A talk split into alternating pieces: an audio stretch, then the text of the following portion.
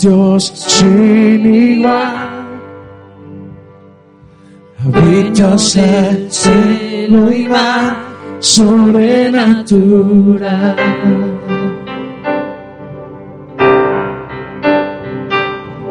Sobrenatural. Habitas la eternidad. Eres el sobrenatural.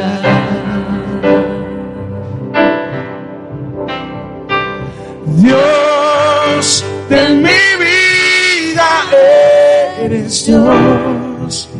De los cielos eres Dios. De los mares eres Dios.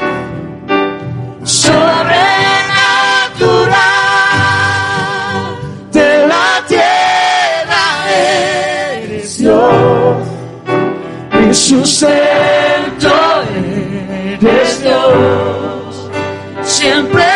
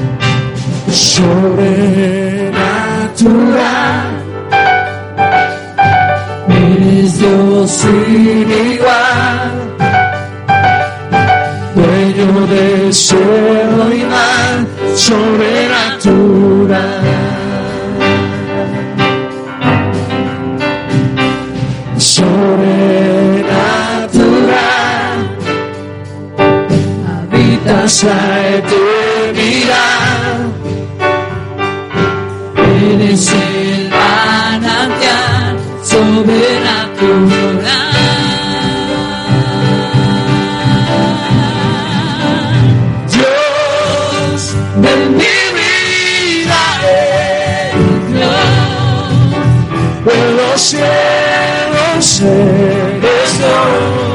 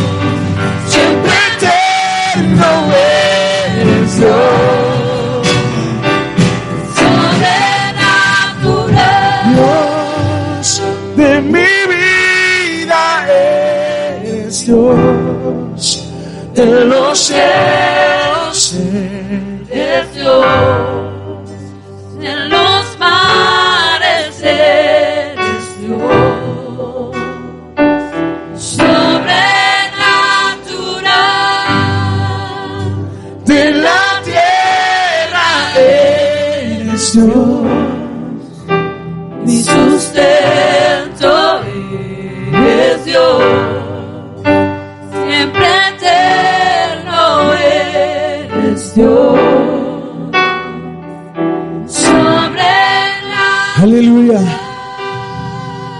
Hermano, vamos a tomar un poquito de conciencia en lo que estamos cantando.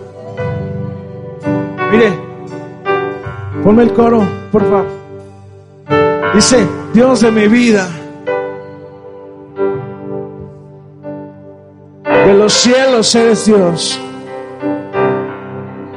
de los mares eres Dios, sobrenatural. Y luego después dice, de la tierra eres Dios, mi sustento eres Dios.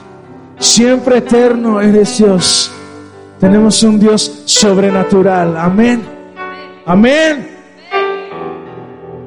Hermano, si el Señor es el rey y dueño de todo esto que estamos cantando, yo quiero decirle en esta hora que Él también es el dueño de su vida.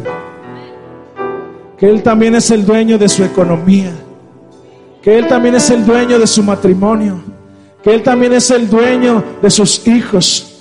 Él es el dueño de todo lo que usted hace. Así es que hermano, estamos poniendo en las manos de Él, estamos haciendo lo mejor que podemos hacer al dejar nuestras cosas, nuestras cargas, nuestra familia, nuestro trabajo y todo lo que hacemos en sus manos. Amén.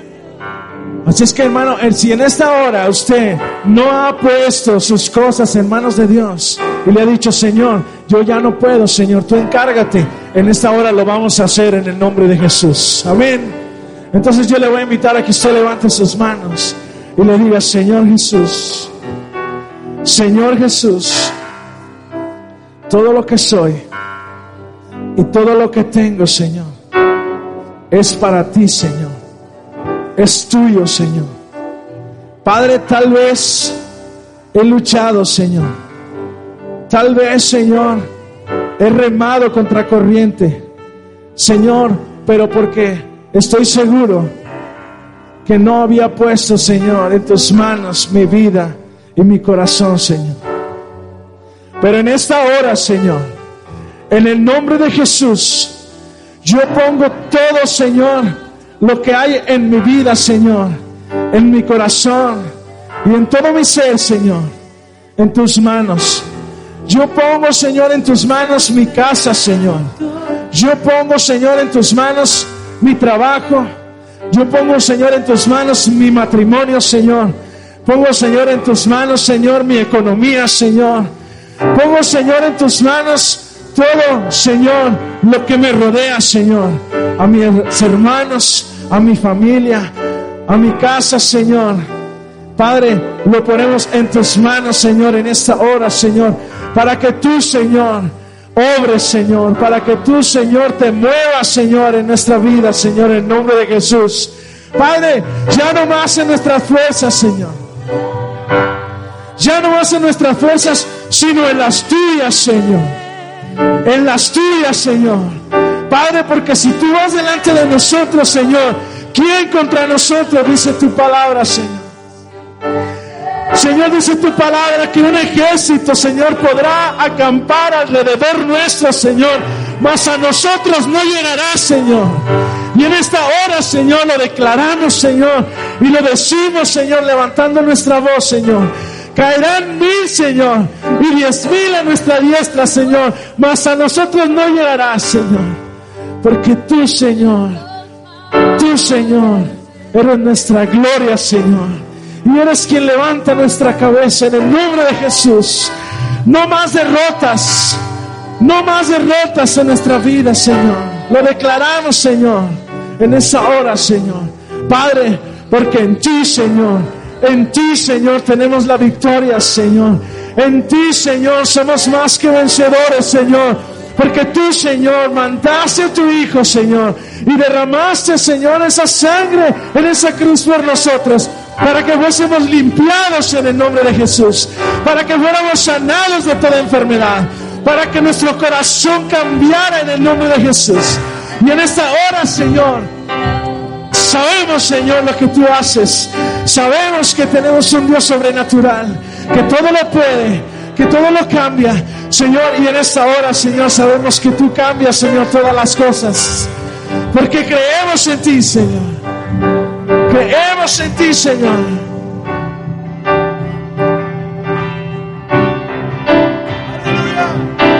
Dios de mi vida. De los cielos eres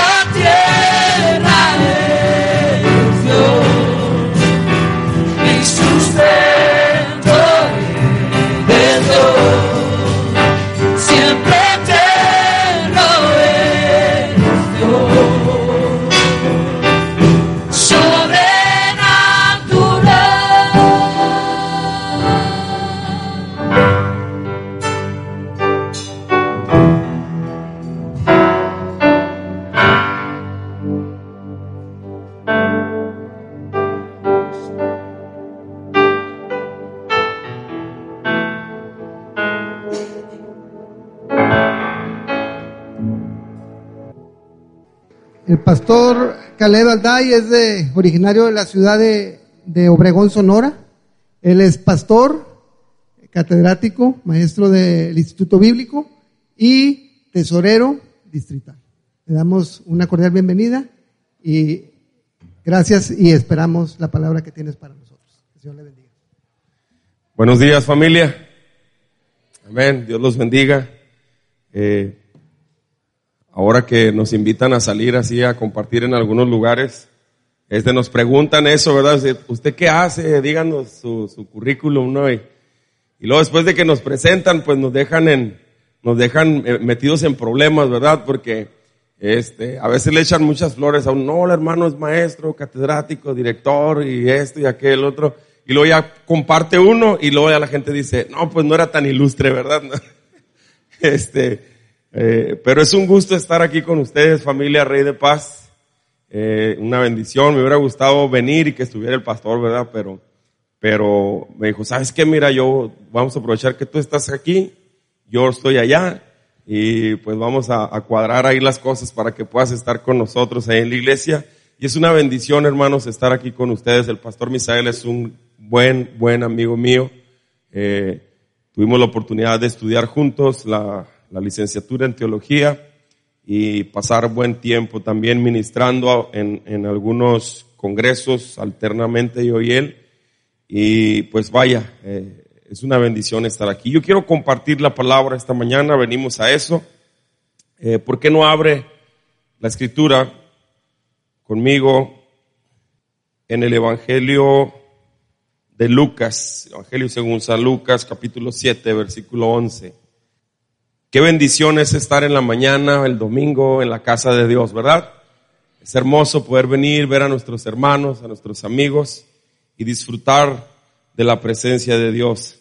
Antes de dar lectura a la palabra, voltee una vez más con alguien y dígale, qué bien te ves, qué bien te ves hoy. Pero no te ves mejor que yo, dígale.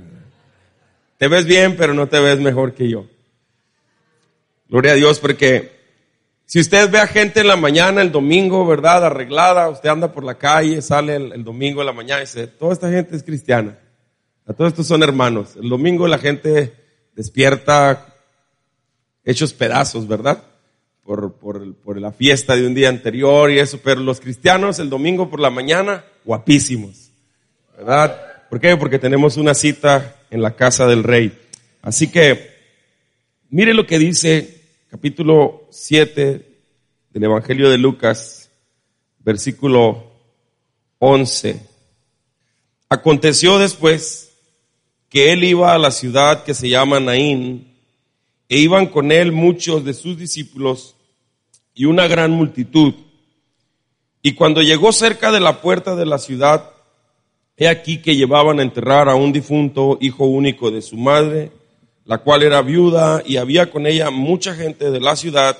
Y cuando el Señor la vio, se compadeció de ella y le dijo, no llores. Y acercándose, tocó el féretro y los que lo llevaban se detuvieron. Y dijo, joven, a ti te digo, levántate. Y todos tuvieron miedo, perdón, y entonces se incorporó el que había muerto y comenzó a hablar y lo dio a su madre y todos tuvieron miedo y glorificaban a Dios diciendo, un gran profeta se ha levantado entre nosotros y Dios ha visitado a su pueblo. Y se extendió la fama de él por toda Judea y por toda la región de alrededor. Padre bendito, te damos gracias Señor en esta mañana. Gracias por tu amor, por tu misericordia. Gracias por la oportunidad de estar aquí Señor de pie, adorándote, exaltándote, bendiciendo tu nombre.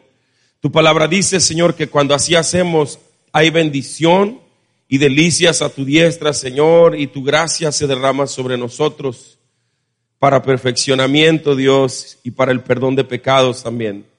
Hoy, Espíritu Santo, nos declaramos abiertos a ti.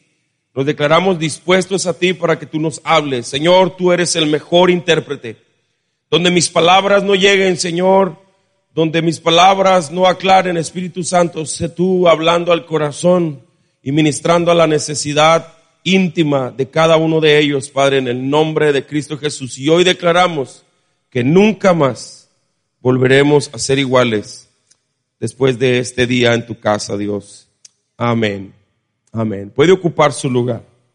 Mientras se sienta una vez más, dígale a alguien que está a su lado, prepárate porque una puerta se abre para ti hoy.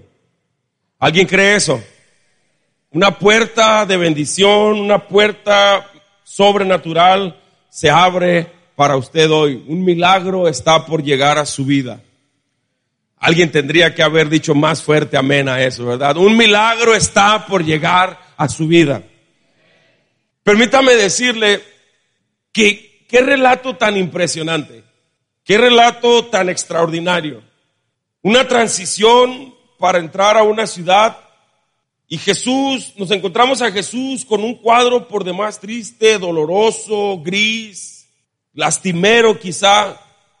Vemos a una mujer que ya ha sido golpeada por la vida. Sí, dice la Biblia que iban entrando a la ciudad, Jesús iba entrando y de adentro de la ciudad venía otra comitiva saliendo y encabezando aquella comitiva venía una mujer hecha un mar de lágrimas y con el corazón destrozado porque la vida la estaba golpeando, la vida ya la había golpeado con anterioridad. La, escritura nos declara que la mujer era viuda. Esta mujer había perdido a su marido y ahora de nuevo la vida le daba otro golpe y le arrebataba a su único hijo varón. Y esto es terrible porque esta mujer había perdido a los dos hombres más importantes de su vida. En la costumbre hebrea, una mujer que no tenía marido, por cualquier razón, ¿verdad? Era una mujer desprotegida, sin herencia. Y si el hijo, y si no tenía hijos, pues era un poco peor la, la situación. Y esto es algo contradictorio, mire, porque la Biblia dice que iba llegando a una ciudad Jesús que se llamaba Naín. Y Naín significa hermoso, agradable, apetecible. Y esto nos hace pensar y preguntarnos, ¿cómo es que a veces las situaciones más hermosas de la vida, escúcheme bien, cómo es que a veces los sueños más lindos y las cosas más deleitosas de la vida pueden volverse tan dolorosas? ¿Cómo es que aquello que en un momento puede causarnos tanta alegría, tanto regocijo, tanto deleite en el corazón, de pronto se puede tornar algo amargo, algo triste y algo que, nos causa dolor? Pero se la vi, así es la vida. En muchas ocasiones nos sucede. A veces en la vida aspiramos, anhelamos y deseamos cosas preciosas, bonitas. Decimos frases como, se suponía que mi vida iba a ser así. Se suponía que cuando yo me casase, ¿verdad? Cuando yo encontrara a esa persona que, con la que me iba a, unir para vivir toda la vida, mi matrimonio iba a ser así, mi familia iba a ser así y todos íbamos a ser muy felices y a veces no es así. No siempre las cosas resultan como las hemos soñado. No siempre las cosas resultan como nosotros las prefiguramos en nuestra mente o en nuestro corazón. Y esta mujer de la que les estoy hablando esta mañana, cada sueño que había tenido, cada esperanza que había albergado en su corazón, había sido destruida. Todo sueño, todo anhelo. Ella se casa con el hombre de su vida, con el hombre que amaba, pensando que estarían juntos hasta el final que vivirían muchos años de amor y de felicidad y verían a sus hijos crecer y verían a sus nietos llegar al seno de su hogar, pero en ese momento se encuentra saliendo de la ciudad. Y fuera de la ciudad es donde los muertos son llevados. Fuera de la ciudad es donde los presos, los reos de muerte, son sacados para ser ejecutados. En el tiempo de Jesús, ese es el contexto de salir de la ciudad.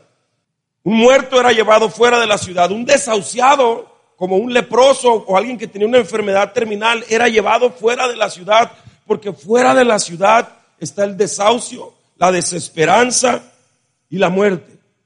Desahuciar para usted y para mí no es otra cosa más que quitar toda esperanza de vida y cancelar toda alternativa de vida.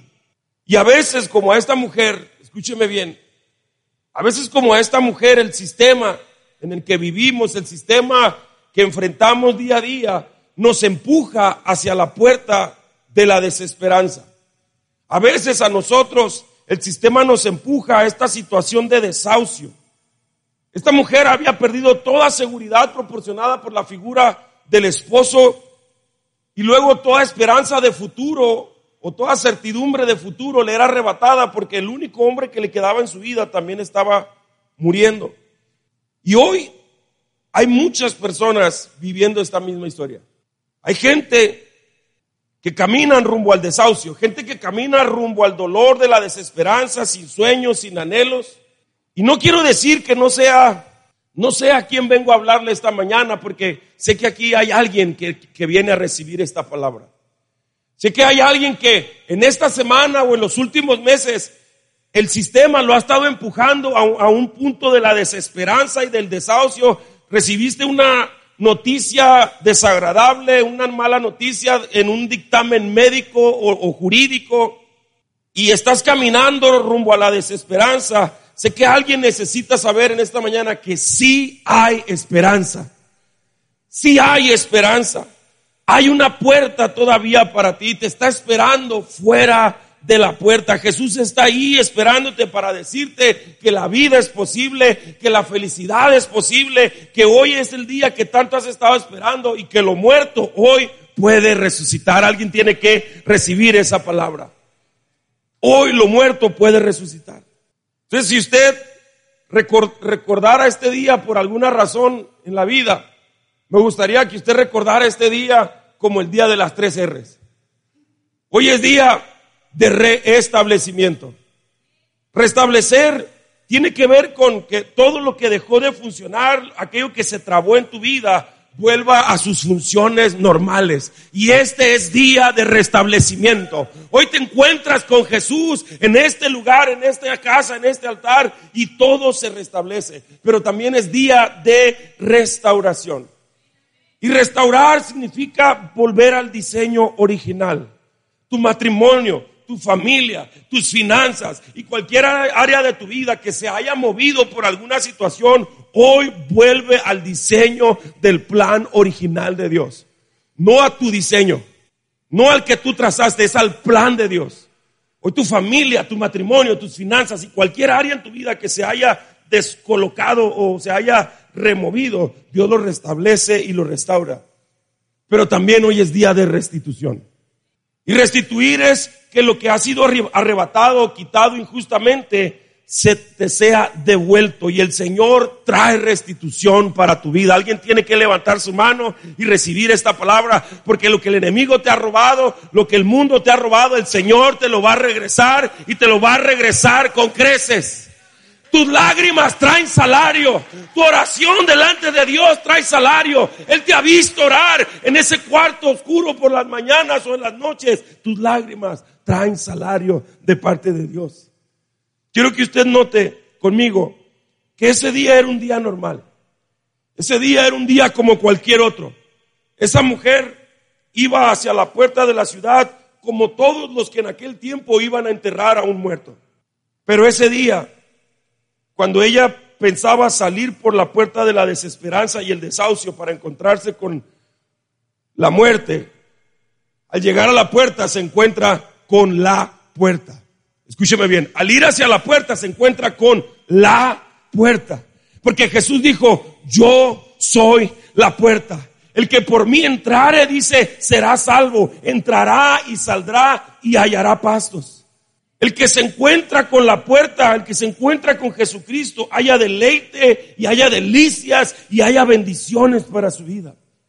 En el libro de Oseas, capítulo 2, versículo 15, dice que el Señor convierte el valle de Acor en el valle de la esperanza. El valle de Acor es el valle del desahucio, es el valle de la muerte, es el valle de donde ya no hay más que hacer. Y Dios sabe revertir el valle de la desesperanza, de la muerte y del desahucio en un valle de esperanza. Así que no importa por lo que usted esté pasando esta tarde. Quizá usted ni siquiera califica su situación como desahucio o desesperanza, pero no importa, porque si hoy usted se encuentra con Cristo, todo puede cambiar. Amén. Todo puede cambiar. Le voy a invitar a hacer algo que yo regularmente no hago. Y no soy profeta y no soy hijo de profeta. Pero, ¿le parece si hacemos una declaración en fe esta mañana? Yo voy a hacer una declaración y cuando yo lo diga, usted va a decir después de mí, hay una puerta. ¿Le parece? Cuando se acaba la esperanza, Cuando todos te desahucian, cuando te dicen que todo se ha acabado, cuando el anhelo de un matrimonio feliz se acaba, cuando los hijos se rebelan contra Dios, cuando el anhelo de una familia bendecida se hace pedazos, cuando te dicen que estás en bancarrota, cuando estás a punto de perder tu casa, cuando el negocio no prospera, hay una puerta, hay una puerta, hay una puerta. Su nombre es Jesucristo. Él es la roca eterna. Entra por esa puerta y tu vida va a cambiar. Usted y yo debemos de entender que Jesús se nos adelantó, hermanos. Él salió fuera de la puerta primero que nosotros. Hebreos 13:11 dice, salgamos fuera porque también Cristo padeció fuera de la puerta. Salgamos pues confiadamente, dice. Salgamos fuera de las voces que nos dicen que ya no se puede hacer nada. El médico dijo que ya no se puede hacer nada. El abogado dijo que ya no se puede hacer nada. La familia te dice que ya no puede hacer nada. Pero Dios te dice que todavía se puede hacer algo. Todavía se puede hacer algo. Entremos por la puerta de la esperanza. La invitación del escritor de Hebreos a salir por la puerta es muy conveniente para nosotros. Si el mundo te dice que vas siendo empujado hacia el sistema, acércate hacia esa puerta porque detrás de esa puerta está la verdadera puerta. Fuera de la puerta te espera, escúcheme bien, acérquese a la puerta porque fuera de la puerta le espera el interés de Jesús por usted. Fuera de la puerta le espera el interés de Jesús por usted. Dice el texto que el Señor la vio. Cuando iban avanzando en la procesión fúnebre, esta mujer estaba llorando y tenía años llorando. Lloraba la pérdida del hombre que la había amado, del hombre que la había protegido, del hombre que la había proveído. Y ahora otra vez la tragedia estaba tocando a su puerta por la muerte de su hijo. Y esta mujer lloraba con amargura. Y en su dolor Jesús se detiene en aquella puerta y la mira directamente a los ojos. Y esto es importante que lo entendamos porque en su dolor el Señor voltea a verla y quiero decirte que el Señor te ha visto llorando, el Señor te ha visto en tu dolor, el Señor te ha visto en tu quebranto, el Señor te ha visto cuando te escondes para que nadie más vea que, te quiebras, para que nadie más te vea hecha pedazos, donde otros te ignoran y no te miran. Allí el Señor te mira y te mira con ojos de compasión. A esta mujer, otros quizá no la vieron, quizá otros no, no, no tomaban en cuenta su dolor y lo mal que le estaba yendo. Pero el Señor te dice en esta mañana, tengo mis ojos puestos en ti. Tengo mi mirada puesta en tu familia. Tengo mi mirada puesta en tu, en tu matrimonio. Tengo mi mirada puesta en cada área de tu vida. Yo te estoy viendo, yo te he estado viendo. Pero también fuera de la puerta te espera el amor de Cristo. No solo Jesús viéndote, sino Jesús amándote. La Biblia dice que la miró y se compadeció de ella. La miró y se compadeció de ella. Quizá otros no le prestaron atención. Nosotros como mexicanos tenemos muchas expresiones para cuando vemos una marcha fúnebre, ¿sí o no? Otro más que muerde el polvo colgó los tenis. Vemos una marcha fúnebre, ¿verdad? Va la carroza y la gente detrás de ellos en autos o, a pie y, otro más. Ahí va otro muertito. Algunos ya ni decimos nada, volteamos y los vemos y somos indolentes. Lo que es una verdad es que mucha gente quizá no le prestó atención y no sintieron compasión por ella. Quizá hasta tenían ideas, ¿verdad?, preconcebidas acerca de esa mujer, que qué maldición pesaría sobre ella tan grande, que Dios le arrebató al hombre que la amaba y ahora le arrebataba al hijo que representaba un futuro para ella. Pero Jesús sí le pone atención. Jesús tiene compasión de ella. Y la compasión, esto es algo que debe de alegrarnos porque la compasión es una virtud de Dios. Y la virtud, hermanos, es poder de Dios en acción. Dios la mira con compasión y cuando la compasión de Jesús se activa, las cosas cambian. Porque Dios no mira con lástima, porque Jesús no sabe ser lastimero en su mirada. Cuando Él mira y mira con compasión, su poder se activa y el poder viene y sana y restaura y levanta y quita todo aquello que estaba muerto y lo vuelve a la vida. Y entonces Cristo se acerca a ella, después de que la miró, y es movido a compasión. Jesús se acerca a ella y le dice lo, lo que para nosotros en nuestra cultura sería lo más ridículo o lo más inapropiado para decir en un funeral.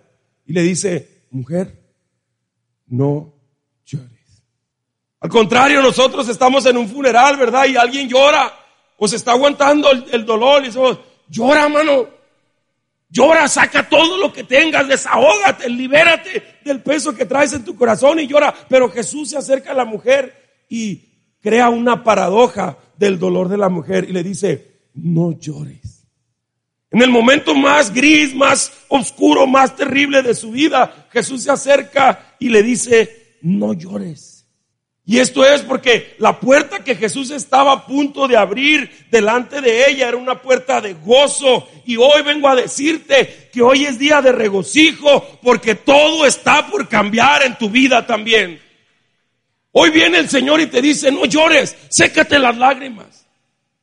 Ya pasó el tiempo de llorar, el tiempo de reír ha llegado, el tiempo de gozo ha llegado a tu vida. Porque estás a punto de atravesar por la puerta que todo lo puede cambiar. Fuera de la puerta te espera la conclusión de la marcha a la desesperanza también. Dice que Jesús se acerca a la mujer, le habla y luego se acerca y toca el féretro pone su mano sobre aquella caja y los que llevaban el féretro, dice, se detuvieron. Yo esperaría, según lo que he leído de Dios en, en otros pasajes, de Jesús en otros pasajes, que al Jesús tocar el féretro, el muchacho resucitara. Son estas preguntas locas que uno le hace al pasaje. ¿Por qué no resucitó en cuanto Jesús tocó la caja? Porque Jesús lo que toca lo cambia. ¿Cuántos dicen amén? Pero él pone la, la, mano sobre el féretro y algo sí cambia porque la marcha se detiene. Los que llevaban el féretro no tuvieron otra cosa que hacer, no tuvieron otra alternativa más que detenerse. Y es que los procesos en los que tú vas hacia la destrucción o la desesperanza o la condenación o al desahucio se detienen en el nombre de Cristo Jesús. Hoy declaro sobre tu vida en el nombre y la autoridad de Cristo que todo proceso, escúcheme bien, todo proceso médico, clínico, legal o cualquier cosa que se haya puesto en marcha en tu vida se detiene en la autoridad de Jesucristo. Porque Jesús está frente a ti este día. Jesús puede cambiar todo lo malo, Él puede revertirlo. Lo que se te había ido de las manos, todo lo que ya no podía cambiar, hoy el Señor lo detiene en el nombre de Jesús. Entonces la marcha se para. Y fuera de la puerta te espera la resurrección de todos tus sueños y de todos tus anhelos. Jesús se para ahí, se detiene la marcha y entonces le habla al muchacho. Y le dice, joven, a ti te digo, levántate. Y entonces aquel que había muerto, dice, se levantó y comenzó. Cuando tú vienes a, la iglesia o a veces Dios nos habla en casa o donde quiera que andemos, recibimos una palabra de Dios. Y yo quiero decirle esta mañana que la palabra tiene el poder de la resurrección. La palabra liberada sobre tu vida por la, por la voz pastoral, por la voz sacerdotal, o cuando Dios viene y declara algo sobre ti y tú recibes esa palabra, la palabra trae resurrección. La palabra tiene el poder de traer sanidad, de traer restauración, de traer restablecimiento, de traer restitución sobre nuestra vida. Trae liberación al alma y al espíritu. Cuando la palabra es liberada, las cosas cambian. Cuando la palabra es liberada sobre tu vida, tus enemigos huyen. Cuando la palabra es liberada sobre tu vida, los límites que te frenaban se derriban y entonces puedes avanzar de gloria en gloria y de poder en poder en Dios. Yo quiero recordarle esta mañana, ¿se acuerda cómo, cómo usted hablaba de sus sueños? ¿Se acuerda cuando era más joven y usted tenía anhelos y deseos y soñaba y creía en cosas para usted y para los suyos? Y cuando uno tiene sueños, anhelos, uno habla de ellos bonito, ¿no? No, yo, yo voy a servir al Señor. Dios me ha dado una palabra y yo voy a servir al Señor. O si usted soñaba con una carrera, con una profesión y hablaba bonito de lo que usted habría de ser, de lo que usted habría de hacer. Cuando hablaba de, de su vida futura en familia, en matrimonio, en familia, no, yo me voy a casar con él, con ella, y, y, vamos a amarnos, y vamos a respetarnos, y voy a valorar a mi pareja, voy a amar a mi familia, voy a respetar a, a, en mi matrimonio, voy a tener unos hijos así, y hablamos muy, muy bonito de lo que soñamos, de los hijos, del ministerio, del matrimonio, de los negocios, yo voy a abrir mi empresa, yo voy a ser emprendedor, y voy a abrir mi negocio desde cero, y luego después voy a crear franquicias y empiezas a hablar bonito de tus sueños. Pero de pronto algo inesperado llega. De pronto viene un golpe de esos que la vida sabe dar. De pronto viene una tormenta de esas que son etiquetadas como las tormentas perfectas, de aquellas tormentas de las que nada puede escapar. Aquellos terremotos que vienen y sacuden nuestra vida y todo se desmorona y cuando eso pasa, empezamos a hablar diferente de los sueños. Nuestro tono dulce empieza a cambiar. Y entonces nos referimos a aquello que era nuestro naín como algo turbador, como algo que causa dolor, como algo que, que, lastima nuestra alma, hasta que de pronto dejamos de hablar de ello. El sueño se enferma, se daña, y se va deteriorando hasta el punto en que llega un momento donde ya ni recuerdas aquello que habría de ser hermoso, aquello que tanto anhelabas y tanto esperabas en tu vida. Y el sueño de aquella mujer se empezó, se enfermó y estaba muerto frente a sus ojos a punto de ser enterrado por una situación inesperada. A veces en nuestra vida hay cosas que han muerto por un mal diagnóstico por una mala noticia, por una situación inesperada, por un acto de traición, por un acto de abandono. Pero Jesús se para frente a aquel muchacho y le dice, levántate. Joven, a ti te digo, levántate. Mujer, a ti te dice el Señor hoy, levántate. Varón, a ti el Señor te dice hoy, levántate.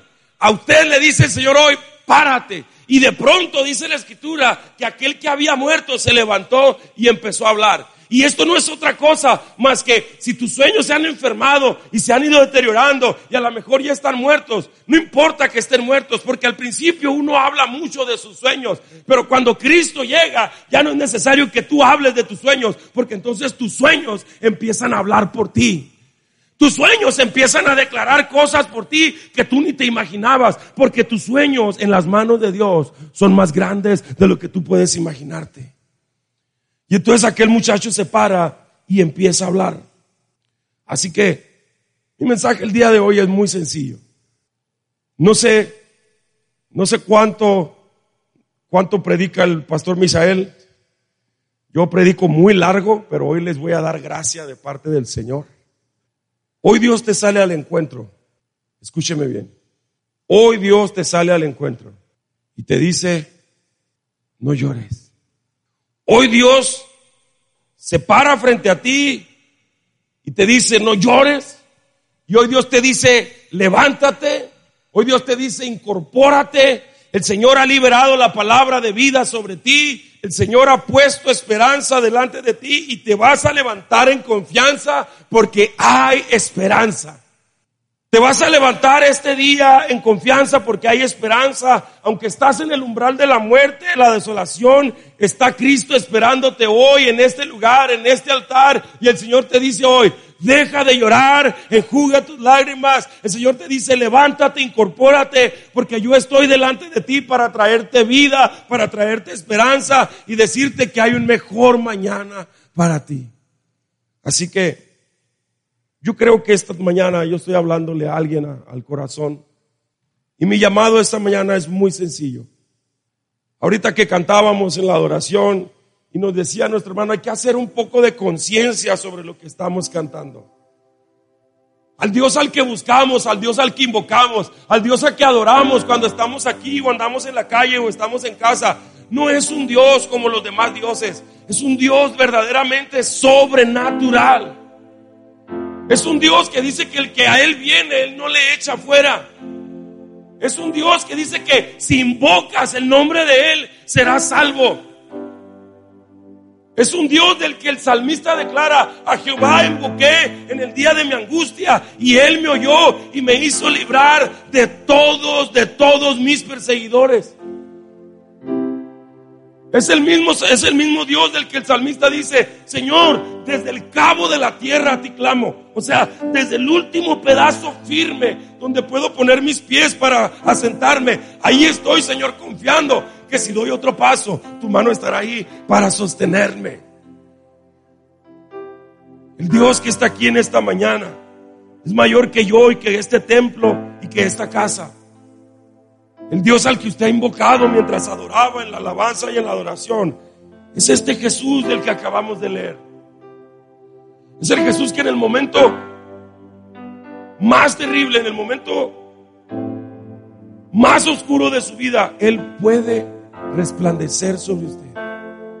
Él puede llamar a lo que ya está muerto. Es más, quizá usted venga con un asunto que ya dejó atrás. Quizá usted sea de esas personas como yo que dicen, ah, se murió. Pues se murió. Y quizá ni siquiera viene buscando resurrección para algo en su vida, pero hoy el Señor está aquí. Ese día ella no iba buscando la vida, ella no iba buscando la esperanza de Jesús, pero la esperanza y la vida de Cristo estaban allí para ella. Así que invito a que esté de pie esta tarde, esta mañana.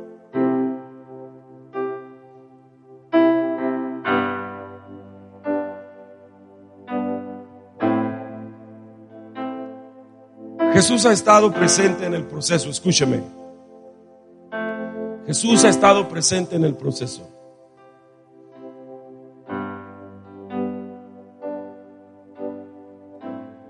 A Él no le es oculto lo que usted ha estado viviendo.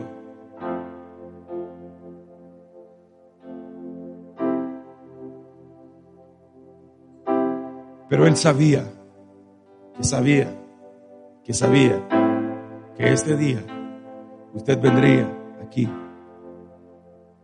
Y en el umbral de la puerta, la puerta de la vida se abriría para usted. La puerta de la esperanza se abriría de par en par para usted. Y hoy el Señor dice sobre nosotros otra vez, yo soy la puerta. El que por mí entrare será salvo